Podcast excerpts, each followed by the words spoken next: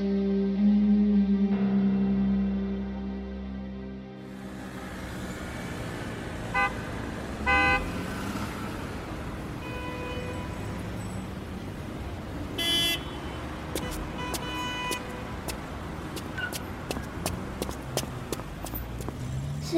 是谁？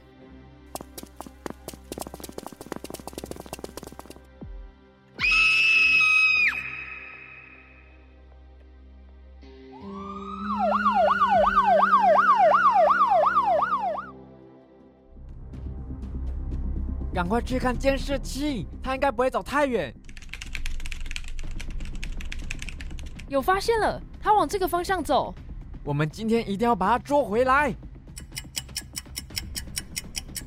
线索断了，从这个地方开始就看不到他的踪影。不可能，一个人不可能凭空消失。赶快，赶快把附近的监视器都找回来。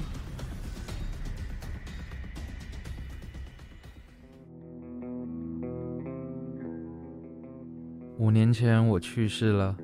把我的家人、兄弟、朋友都留了下来，而我变成了鬼魂一样的存在。如果你仔细聆听，死人是会说话的，因为不是所有死亡都是一样的，有些是真实的，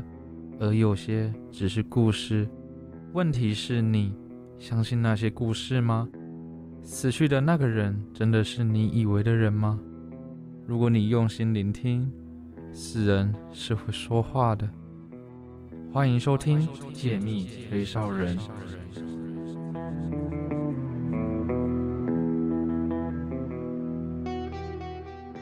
你现在所收听的节目是《解密吹哨人》，我是主持人美乐，我是 Yumi。那这是我们的第二集，先首先呢，先带大家回顾一下上一集那个我们讲关于发生在电梯里的悬案。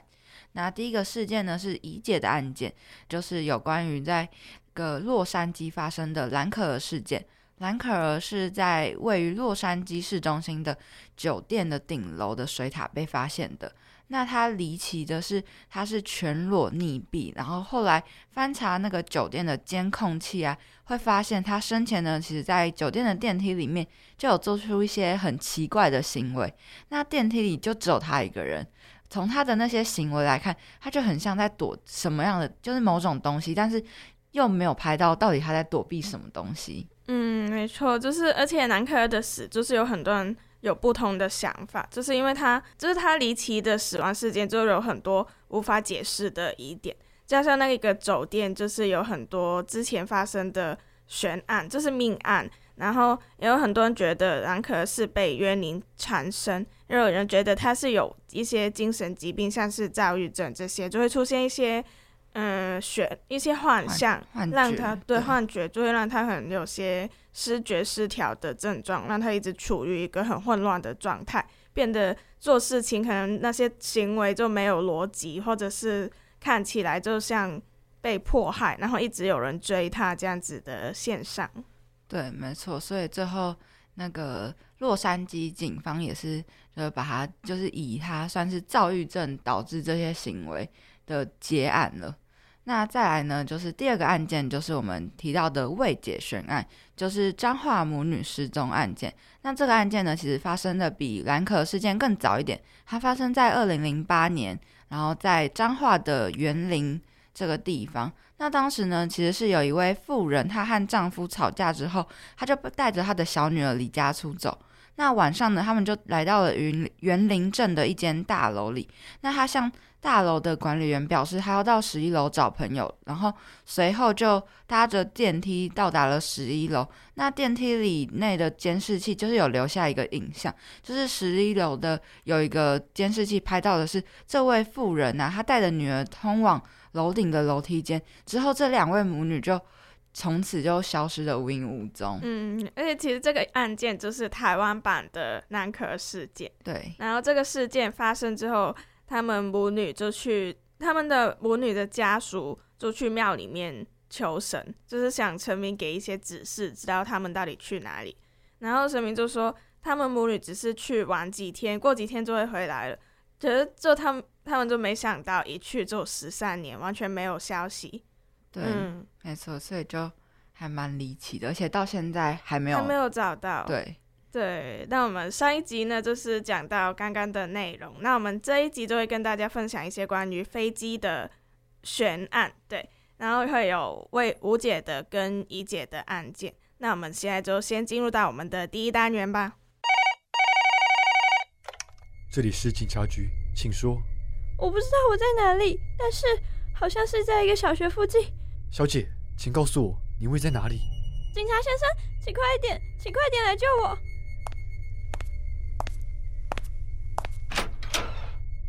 我错了，大叔，我错了，求求你不要杀了我！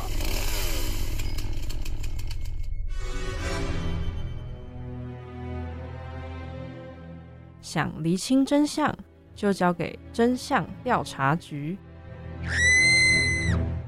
欢迎来到我们的第一单元——真真相调查局。那这个单元呢，要讲的案件呢，是在发生在航空史上最蹊跷的异常事故，那就是太阳神航空的五二二号幽灵航班。那这个案件呢，发生在二零零五年。有一架战斗机，它在雅典的上空追踪那个盘旋的波音七三七客机。那这个空军的飞行员啊，他通过无线电呢，还有客机进行联络，但客机完全没有任何回应。当时的空军飞行员他看到驾驶舱中闪过人影，然后误以为是有人就是劫持了这架客机。但不久后，这架客机竟然就直接坠毁在希腊雅典的北部山区。那这件事情导致了一百二十一人因此遇嗯，然后其实就是有些人会在想说，太阳神航空它到底是发生了什么情况，才会导致那些恶劣的坠机事故？因为其实五二二航班它是从塞浦路斯飞向捷克，然后中间就经过雅典的机场，就是航班上面的机长跟副机长，他们都其实是很有经验的驾驶员。然后航班起飞的时候，他们也有做一些很例行的检查，才会让他们出发。当他们爬到三万，就是三万多公尺的时候，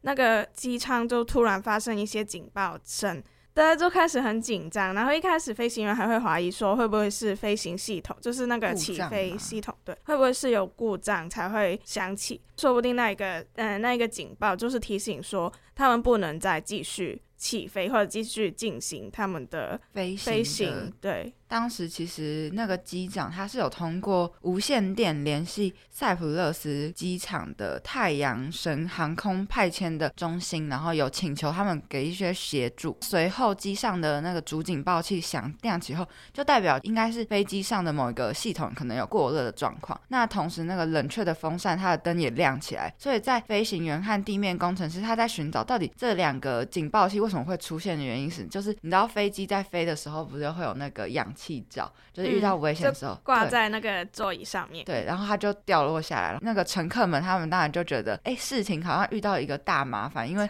对，惨了，就可能毕竟是要遇到紧急时刻，那个氧气罩才会自动落下。嗯，然后飞行员就是他们，因为会很紧张嘛，就马上去检查。当时因为他们还在处理那个警报声，他们一直叫嘛，然后还在跟系统过热的问题就同时发生。就在这个时候，这个航班就失去联系。客机上面的人就很紧张，然后飞机还在那个状况下一直盘旋，一直打圈，这样子盘旋超过两个小时，然后大家都开始会担心说，是不是遇到劫机事件？对，而且这个，因为它发生的事件是在一个雅典的那个城市，是嗯算大城市，对，所以如果真的就是发生坠机事件的话，它会非常的可怕，就像。那个九一一的时候，对，影响到超多人，而且西诶雅典就是他们的首都，对，是，对，所以就是希腊的官方就是很紧张，所以他们就派了两架的战斗机去调查五二航班这件事情。那其中有一个战斗机，它就是飞到五二航班附近时，他就看到就是有人倒在副驾驶的那个仪表板前面，然后就是看不到机长，嗯所以就会觉得可能是劫机的事件。因为要出动到战斗机，就一定是超严重的事故才会这样子。平常也很少看到战斗机，没哎，好想看一下。对，可是大概只有军事演练的时候才会看得到。就当你看到的时候，是你幸运，可是也是你不幸运的时候没。错，对，就战斗机在那个航班的旁边一直观察嘛，然后他们在旁边就看到飞机里面就就是大家都没有就是看到人在活动的感觉吧。对，就是很安静，然后大家都很就是活呃活活动有活动吗？好像应该是没有活动，他们都是睡着的状态，我记得。然后随后他们还有看到在飞机里面有一个身影，就是因为那时候那个环境很安静，然后没有什么动作，突然看到一个身影在驾驶舱里边移动，就很奇怪。然后那时候五二航班就突然左转，然后很快速的下降，然后就开始坠落。那时候那个战斗机的飞行员就把那个状况他看到的东西全部都汇报给航管中心，就是地地下就是机场那边，然后那时候那些救援人员就马上展开救援行动，但不幸的是，就是他们完全没有发现任何一个还在生还的嗯乘客跟机组人员。毕竟他是从一万多公尺，然后开始急速下降，对，很突然的事件。所以就是是应该是不会发现任何的幸存者。那这件事故的调查过程呢？虽然就是在航管人员他们就是有联系到客机，但是却没有人知道机内到底发生什么事情，所以坠机的现场也是非常混乱的。那调查人员他首先是先找到驾驶舱的那个语音记录系统，但是因为毕竟从一万公尺的地方坠落，所以它的记录系统就是也严重受损，所以记录器也不见了。嗯，就算找到，它也是很难修复的状态。嗯，然后那时候就也有验尸报告显示说，就是在坠机那一刻，大家其实还是有生命迹象。可是刚刚就是有讲到说，战斗机的飞行员他有在旁边观察嘛，那时候他是没有看到里面有活动的迹象，所以他们就在想，如果他们还活着，为什么完全在那个状况下也不会有什么反应这样子？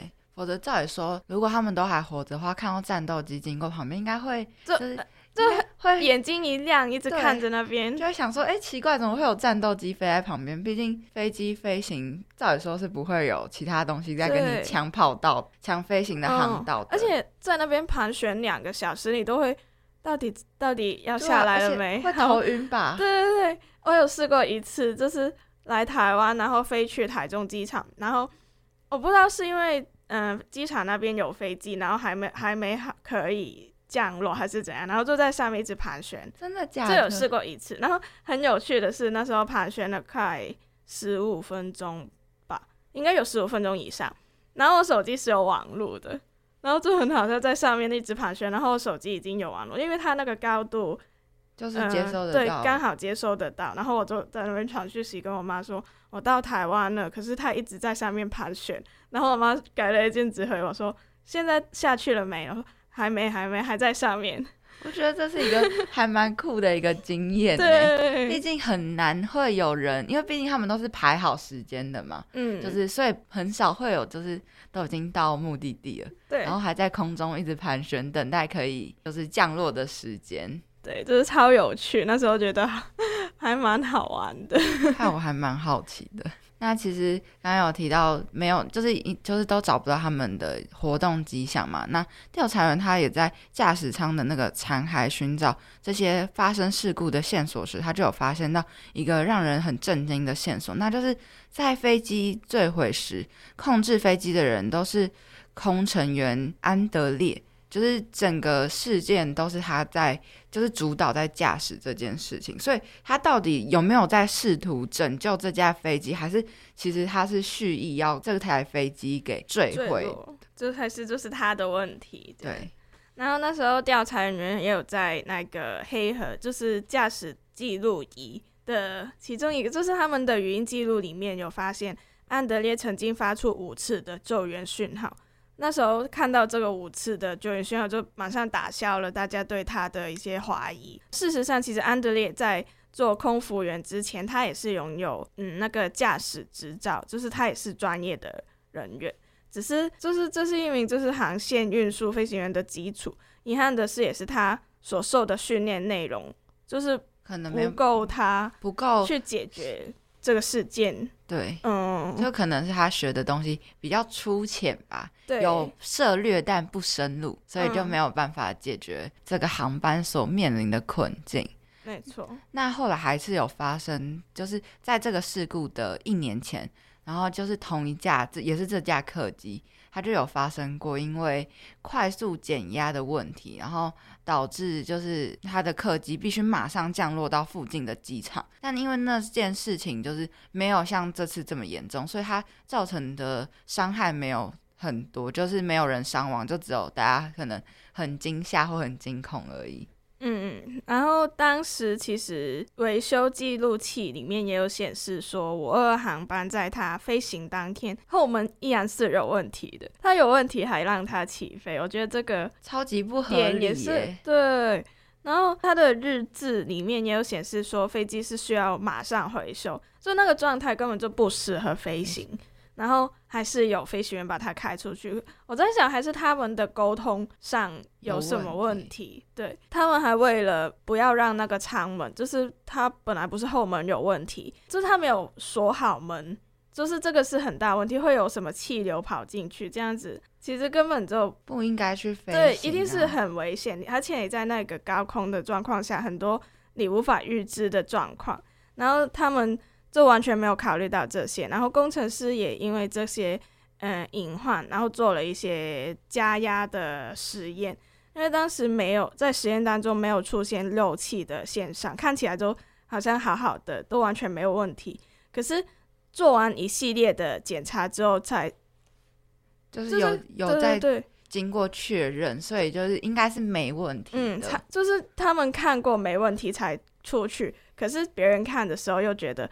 好像后门是有问题的，对还是就是他们真的是在看同一架飞机吗？对，会不会其实只是型号相同，然后是不同架飞机？应该可是不会发生这种错误吧我也？觉得，对啊，那就是其实大家都已经知道，就是有这个爆炸减压的问题。那所以也解释为什么就是五二航班它为什么会发生这件事情，就可能是刚刚我们讲到的，就是后门的地方可能会有漏漏气吧，所以才会导致那个氧气罩才会突然就是就是氧气不足，不足，然后才会嗯突然掉下那个给乘客吸那个的那个氧气罩，所以就是机上照理说机上的所有人都没有办法在样的那个活活环境下，嗯对能够活着。嗯。那我们刚刚讲了很多关于就是太阳神航空五二航班的事件，也是，其实它这个事件也是被称作是幽灵航班。嗯，那应该大家对这个案件也了解了不少。那接下来我们进到我们的第二单元，会跟大家介绍相关情境，也是飞机的一些未解案件。这里不是易云山吗？奇怪，我们怎么会走到这里呀、这里不是有个常发生命案的山崖吗？好像是哎。快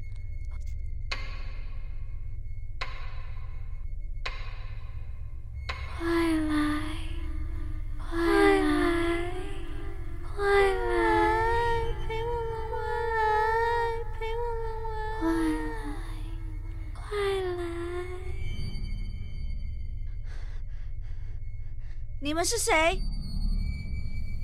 我们来自明日深渊。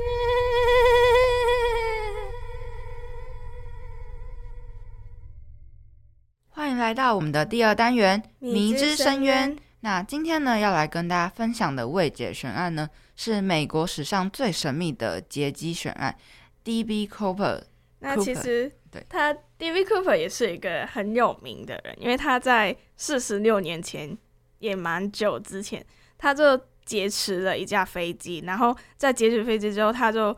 拉嗯劫带了一笔拉勒索金，然后带着降落伞，带着钱，就一起跳下飞机，然后从此就消失不见，就完全没有人找到他。然后这一起劫机劫机案也成为了美国史上最有名的悬案之一。我觉得从某方面来说，它可能是劫机案的始祖，对吧？四十六年前，对他可以有这么大胆的想法，在那么、在那么古之前老，四四十六年前，大概是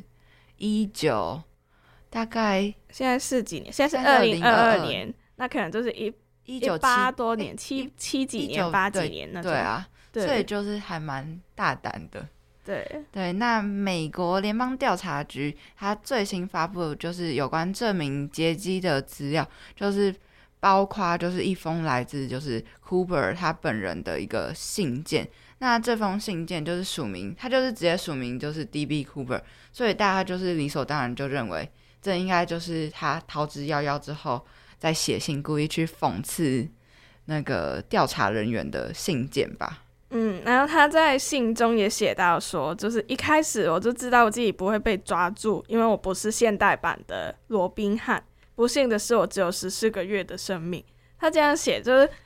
他感觉应该是有一些疾疾病缠身，然后治不了的。然后他觉得自己的生活一直被仇恨、动荡跟饥饿一直磨，一直折磨着自己。然后劫机勒索钱财，好像就是让他可以头脑平静，然后比较舒服、舒压的方式。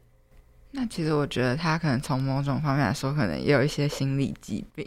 才会想到对啊做这样的事情。对，这么的呃，有点撼动大家吧。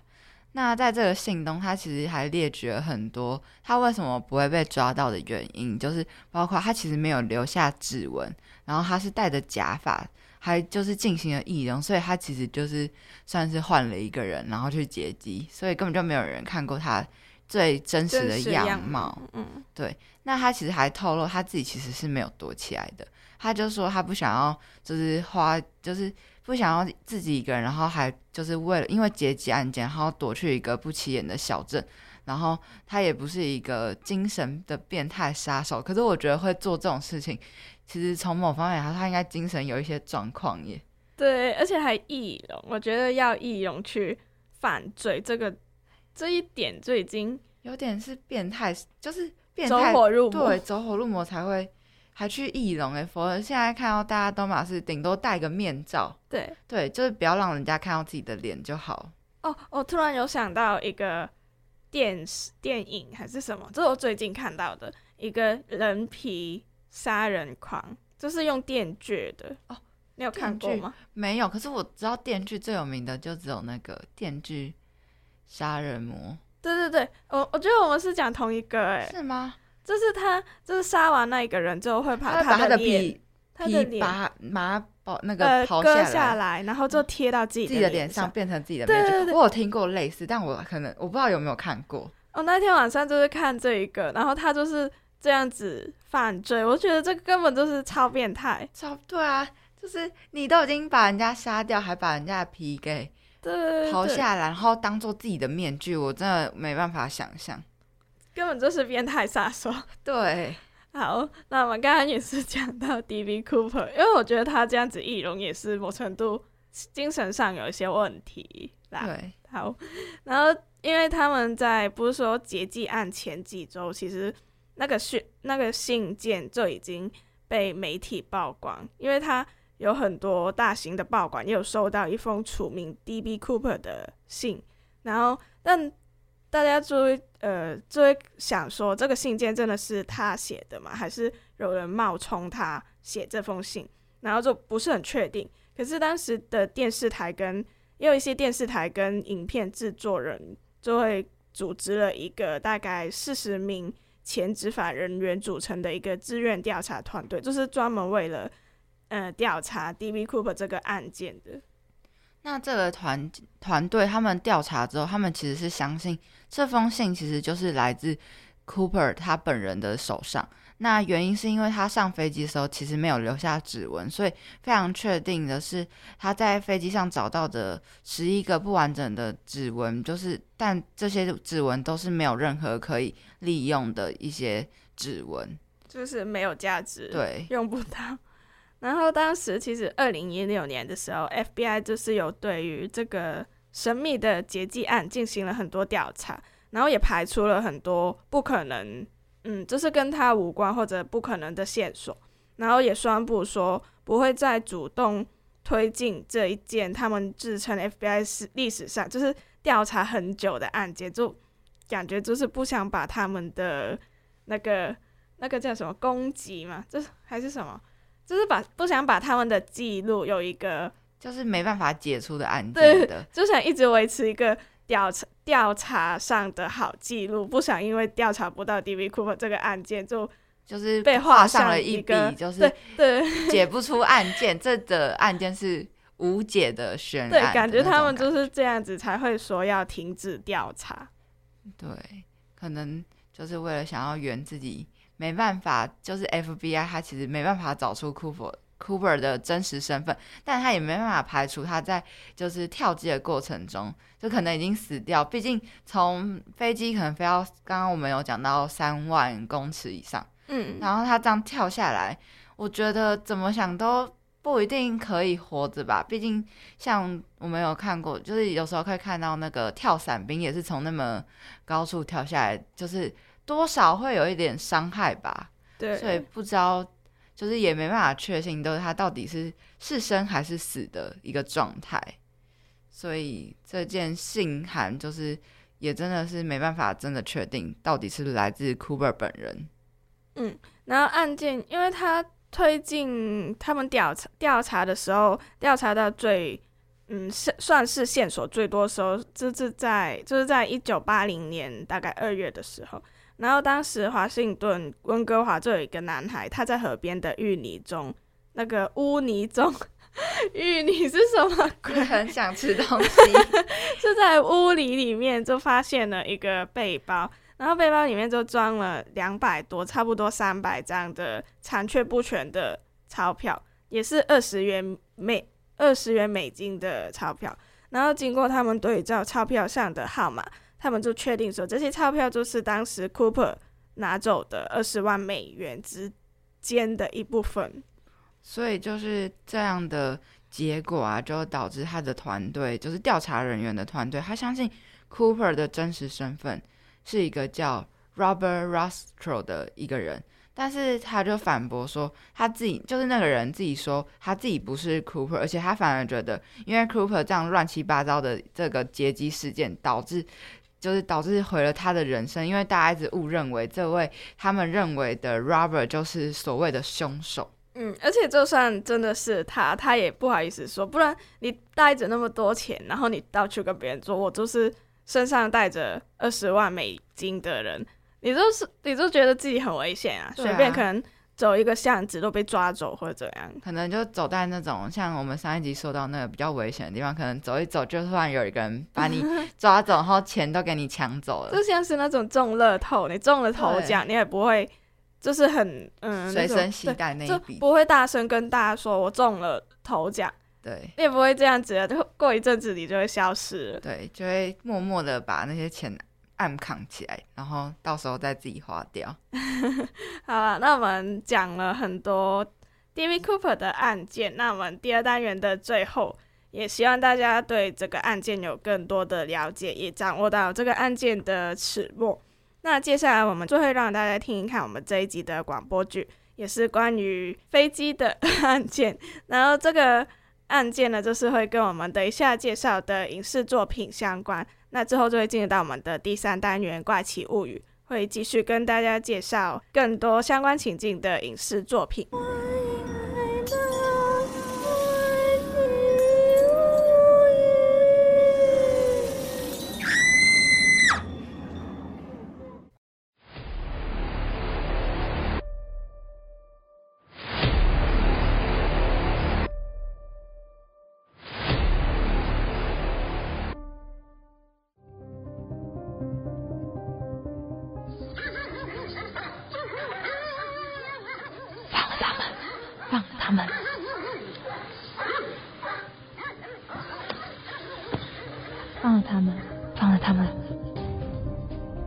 找到我的？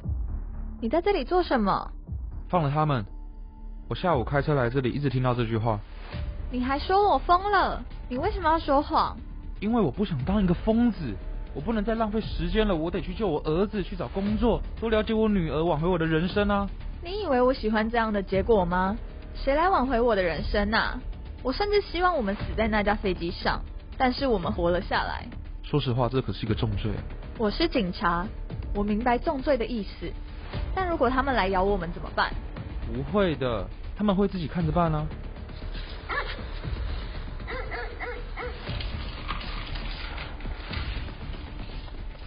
这真奇怪。那现在该怎么办？嗯，我不知道，脑海中的声音一直出现，这是个巧合，对吧？不，这绝对不是巧合。快过来。真的有必要吗？没错，你你必须要做。我只是顺便过来，希望他不用正式提高。放了他们，你没事吧？放了他们。你先回车上待着吧。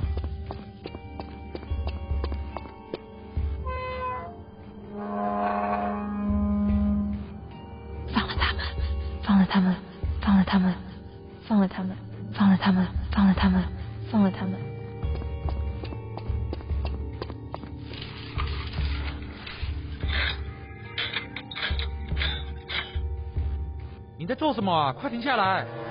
小心后面！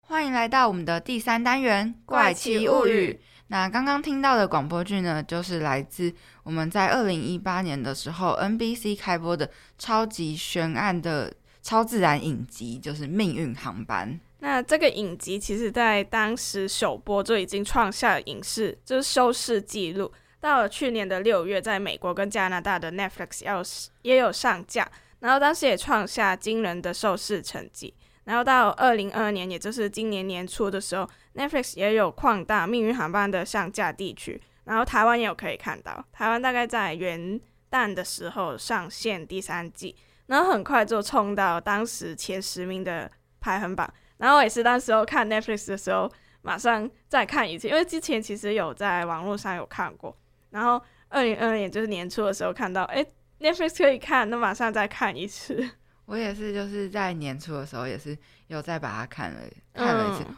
我真的觉得这一出真的很好看，是你一开始看第一集的时候，你就会看第一集之后就会一集一集一直看，对，会忍不住，停，真的停不下来来。。对，像我现在就超后悔的是，因为他拍到三第三季结束，但是他给了一个没有完结的感觉。对，就是他一开始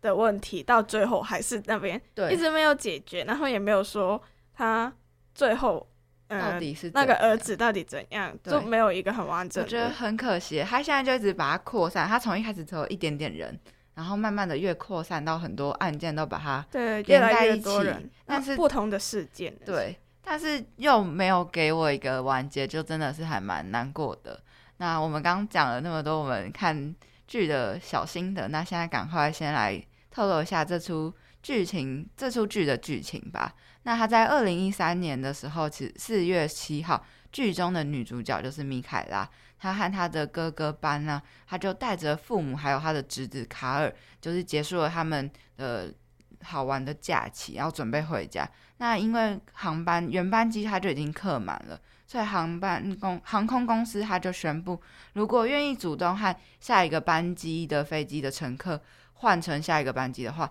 那他就可以获得一个可观的一个补偿。那因此，米凯拉和他的哥哥就想说，那他就他们就就是自愿带着他的侄子搭乘下一班叫做蒙特哥航空的八二八航号班机。结果这样子都搭踏上一个不归不路，归路，对，对，然后就是在飞机起飞不久，他们就遇到乱流，就是很强烈的气流。然后很幸运的是，他们没有受到什么损失。然后之后的航程也是很平静，就是跟普通搭飞机一模一样。可是当他们降落的时候，就发现飞机外面站了一大批的警察，然后很多人在旁边围观，才发现说原来八二八航班在起飞不久就失踪，然后失去联系。到现在他们呃降落的时候已经是五年后，当时就是飞机上的所有乘客跟机组人员都是被定说他们已经死亡，因为他们五年还是几年之后就会定说他们就是没有找到的话就会定宣直接宣布是死亡的。对对就会宣布。所以就是，其实在这五年啊，就发生很多事。可是其实对于在飞机上面的一些乘客来说，他们其实才觉得只是就是搭了一台一台飞机，然后飞几个小时，没想到一下来就是五年之后。那像是其实五年之间呢，米卡拉哈的母亲，因为他们是搭乘第一班一开始原本的航班回来的，所以他那时候就很担心，是因为他的儿子和女儿都消失了，然后莫名其妙也找不到他们的就是尸体。所以他就过度伤心，所以就伴随着生病，然后就因此病逝。对米凯拉而言，他其实认为我们不是才几个小时前，就是才跟他的妈妈有说有笑，结果没想到就是几个小时过，他们的几个小时过后，竟然已经这个世界上已经改变了很多事情。像米凯拉还有机上的那些乘客，他们都很努力的调试。就是因为五年之差，然后导致的很多变化，然后就是想试图尝试回到他们原本在还没有发生这件事情前的那种正常的生活。嗯，而且比较明显的改变就是说，那个小儿子卡尔跟那个他姐姐其实是同年的，对他们其实是双胞胎。对，但是过了这件事之后，过了五年，他们就一下飞机，他就发现怎么同年的姐姐她。比自己大那么多，对，就是他们那时候还是小学生，然后五年就回来之后，没想到他姐姐已经读高中，但是他还是只能去读小学，就那个改变太大，就是那个很明显，就是你小朋友长大的速度其实很快嘛，对，然后这样子五年，整个就是你长高了十几公分，然后就很明显，然后姐姐这样子，然后。弟弟这样子，可是他们明明是同年的，对，而且他们沟通上也会开始有一些有一些隔阂在。毕竟五年之间，其实像科技发展的快速，像他们原本就是有看到，我觉得他还蛮特别，是在剧中就可以看到他们用的东西就会完全不一样，而且玩的东西也完全不一样。就小学的时候，弟弟的收藏都还是那种玩具类，然后姐姐已经就是完全就是一个青少年，会用的东西也不一样。对，然后接触的朋友全部已经变成一个长大就比较成熟的，可是卡尔这只是过了几分钟，对他来讲只是过了可能一个小时这样子，可是大家都变了这么长，就长大那么多，然后朋友也朋友不见了，就是可能他朋友就觉得你怎么还是一个小朋友，想法怎么那么幼稚，就会有这种想法，让卡尔觉得很不舒服，然后他也没有去上他原本的学校。对，我记得他好像自从这时候，他就没有再去上学了。对，就一直待在家里，然后，而且他因为他的他出现在他身上出现一些怪事，就是比起其他乘客，可能小朋友的感应比较敏感。敏感，对，就是他们在飞机出事之后，就其实全部乘客也有一些怪事发生，像是他们脑海会出现一个声音，那卡尔就是。比较明显，听的比较多的。对，而且查尔除了声音，他还可以看到一些影像出现。对，就会突然那个声音，然后再把它拉到一个画面里面。然后他们那些就说是一些指示，他们是说 calling，然后就会要他们做一些事情，像是现在马上要停下来，或者那边需要他帮忙，或者怎样怎样。可是那这个到底是不是帮忙，他们也不太知道，只是一直有个声音在他。脑海里面讲呀，这样就很不舒服。然后有一次，就是他们乘客同时间都听到一个声音，就把他们带到停机坪，就是他们下飞机的地方。然后那时候看过去，他们隔了一个铁丝网，然后看过去就是他们那个八二八航班。然后看看着看着，突然嘣一声，他们就那个飞机爆炸，然后他们整个整班乘客就在那边，就很奇怪，怎么可能？就完全没有人联系，大家都不认识对方，然后同时间走到同一个地方，然后而且一起看着飞机，然后就会他们，我记得那时候，呃，Ben 就是那个爸爸，就是那个哥哥，米凯拉的哥哥，就是有问他们说，他们为什么会到这边，大家都没有回答。对，因为大家都不知道该怎么讲，因为一般人可能会说。哦，你应该是听到幻觉的吧，或者是幻想，所以怕讲出来，人家会把它当做神经病看待。而且那时候就是因为大家很莫名其妙聚集，然后就是飞机爆炸，他们那时候直接被警方认为是他们蓄蓄意的，然后想要把这个被调查的航班给就是弄就把它弄毁掉的。所以那时候就是大家莫名其妙就变成了。就是凶手，然后对想要毁尸灭迹这样子。对，所以这些而且因为这个 calling，所以导致那米凯拉还有这些八二八航班上面的所有的乘客，然后就一步一步就常常被卷入一些很奇怪的案件，然后就是会有很多就是大家明明就不相关的人，可是他们会看到同样的事情，然后出现在同样的地点，然后就是只为了解决某一个案事件。嗯，对。然后他们其实，在事件里面，他有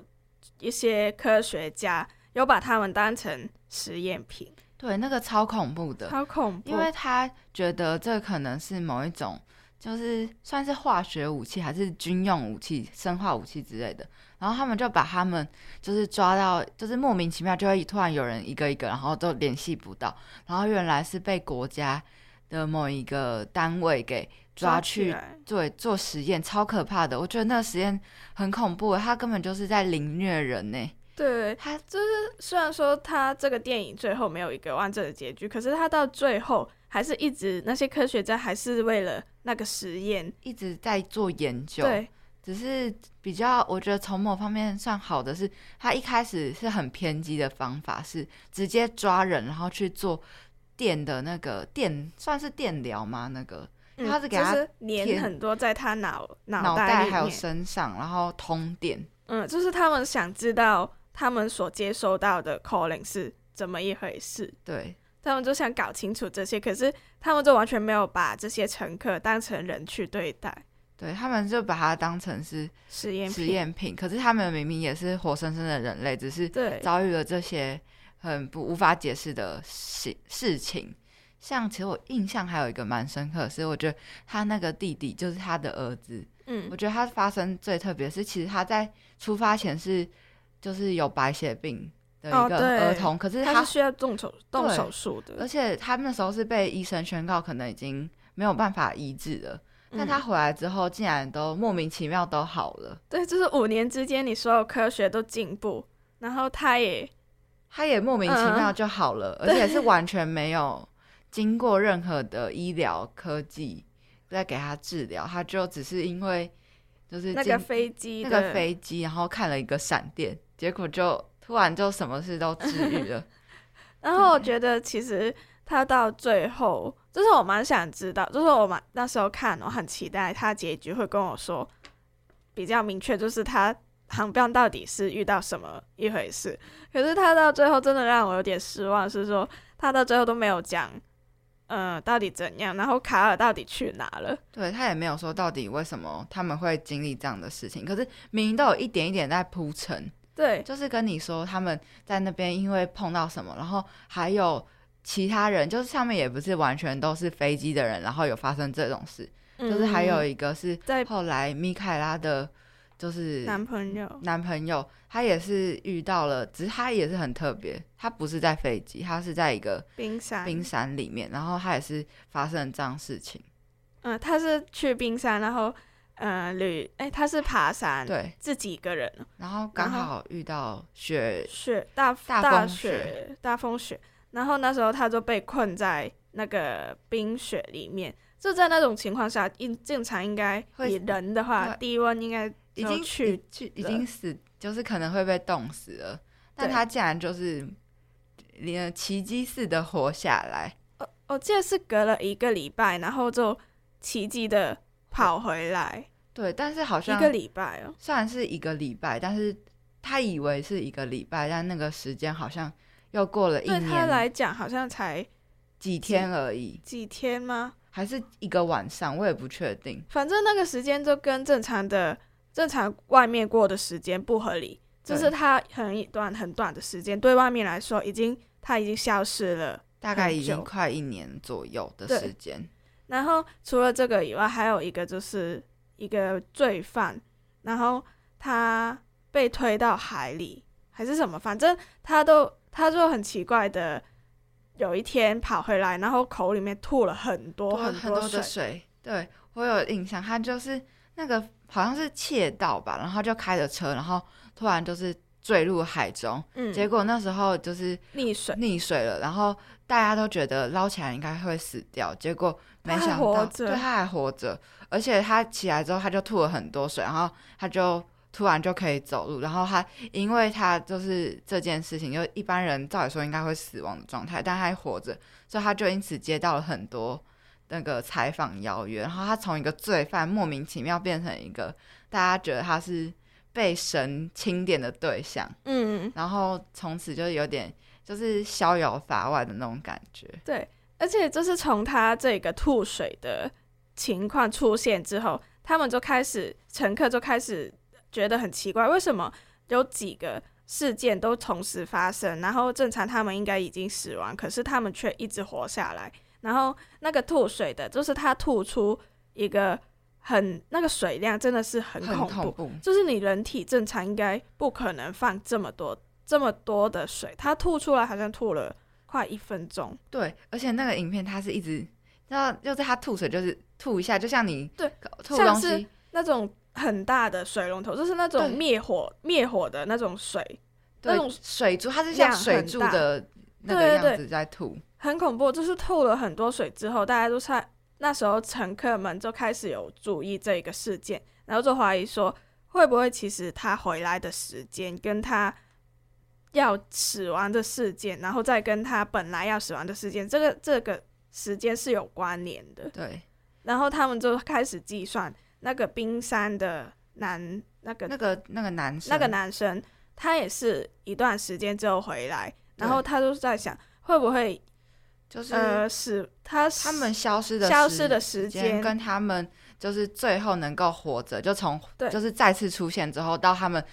就是可以活的时间是有相关联性的。嗯，因为他们当他计算到这个时间的时候，快到冰山的那个男生要死亡的时间，他手就开始有他那种冰就是被冻伤、冻冻伤的的，症状发生，而且他还会莫名其妙，明明是个热天，然后他一直在发抖，然后一直穿很厚的衣服，然后就让大家觉得很奇怪。也让那些航班上的乘客很紧张，会不会他们的处境也是一样？对，就是可能他们因为消失五年，所以他们回来之后，他们只剩下五年的可能是啊，好像是多一点啊，就是回来他消失五年，然后回来可能只剩个十年还八年这样子对。活着，然后他们就开始很紧张，一直在找各种的线索，就是他们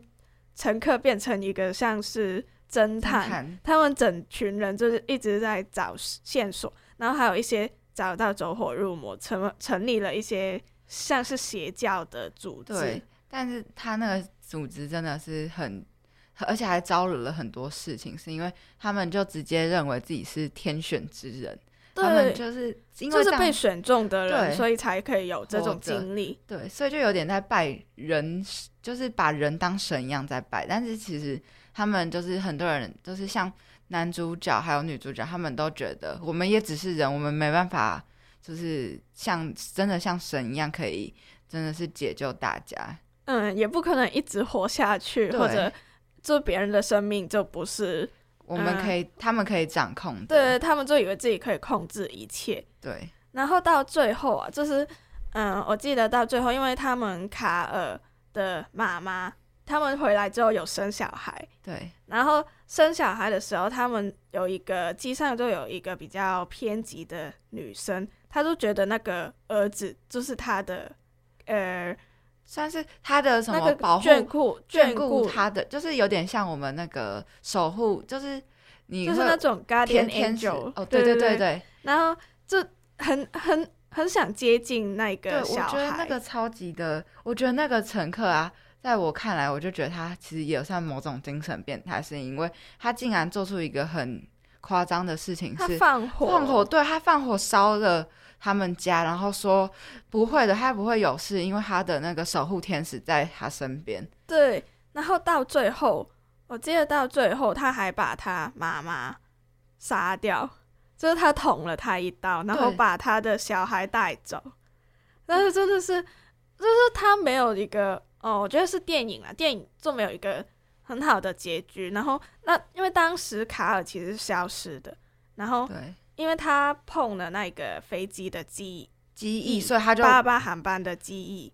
就有后来他们有找回那个机翼了，然后就碰了一下，就跟着记忆一起消对，失。而且他那时候还说，他其实这个是受到那个 Colin 的召唤，就是告诉他他一定要这样做。对，然后那个女生，那个很变，就是想法很很很恐怖的那个女生，她也说，她觉得这是命天，就是命中注定，他就是要和他的那个小小孩孩一起，所以才会做出那些很可怕的事情。而且当时其实卡尔是知道这个事件的，对，但而且他还是支持那个女生这样带走他的妹妹。嗯，因为他说这个就是唯一的办法，就是如果不这样的话，事情还是会继续。可是他们当他们以为呃找到卡尔，事件就结束，并没有，就是他知道还有更惨的事件要继续发生。可是电影就没有讲，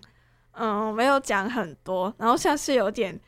嗯，速就是随便了事，然后结束那个电影的感觉，然后就好失望，然后到最后都没有找到卡尔，只是看到卡尔长大之后的样子。可是那个算是他妈妈看到的幻想，就他去世之前看到的最后一个画面。没错，所以就是给了别大家一个就是很让自己可以想象的结尾，我觉得超级的让人大家很失望的。虽然它是开放，可是因为前面他就已经讲很久，你就会很期待说他会告诉我到底是告诉我，就是让我知道他最后起码是到哪了，就是起码给我知道卡尔到底他消失之后他是去哪里。或者是这件案这件事情到底怎么解决，或者他们到底是真的只能活几年，还是他们可以像一般正常人一样一直嗯，这有没有什么解决的方法？就算没有，你也真的跟我说没有解决方法，他们就全部几年之后就一起去世。起码虽然觉得这样子真的很烂，但起码给我知道一个完整一点的结局。对，不会让我们的心就一直悬在那。对啊，都期待那么久，前面看三，前面看两季多，就一直期待，一直期待，结果到最后，哦，还是没有结局。不过我记得我好像有看到，就是网络上有写说，好像 Netflix 他们有接手开拍这个戏剧，哦但是拍第四季对第四季，但好像他还没有讨论出到底该给他一个电影还结是对电影的结局，哦还是又继续让他持续他这样一个给大家这样子。对。我那时候好像有看过，但我觉得如果它是电影的话会更好。我比较想看到电影的结局，我也是会想到看到结局，我不嗯想要他在无限的一直就是一直一直卡在那个他们到底消失了，然后线索到底去哪里？我是看太多了，好想知道结局。那我们节目也快到尾声，那我们刚刚讲到很多关于飞机的影视作品，相信大家对这个命运航班也有。很多了解，因为这个真的很好看，很推荐大家去看。然后也希望大家有更多的认识。那我们下一集呢，就也会跟大家预告一下，就下一集我们会讲的是跟学校有关的悬案。好，那我们今天的节目就差不多到了尾声。那你刚刚所收听到的节目是《解密吹哨人》，我是主持人美乐，我是 Yumi，我们下下周周见拜拜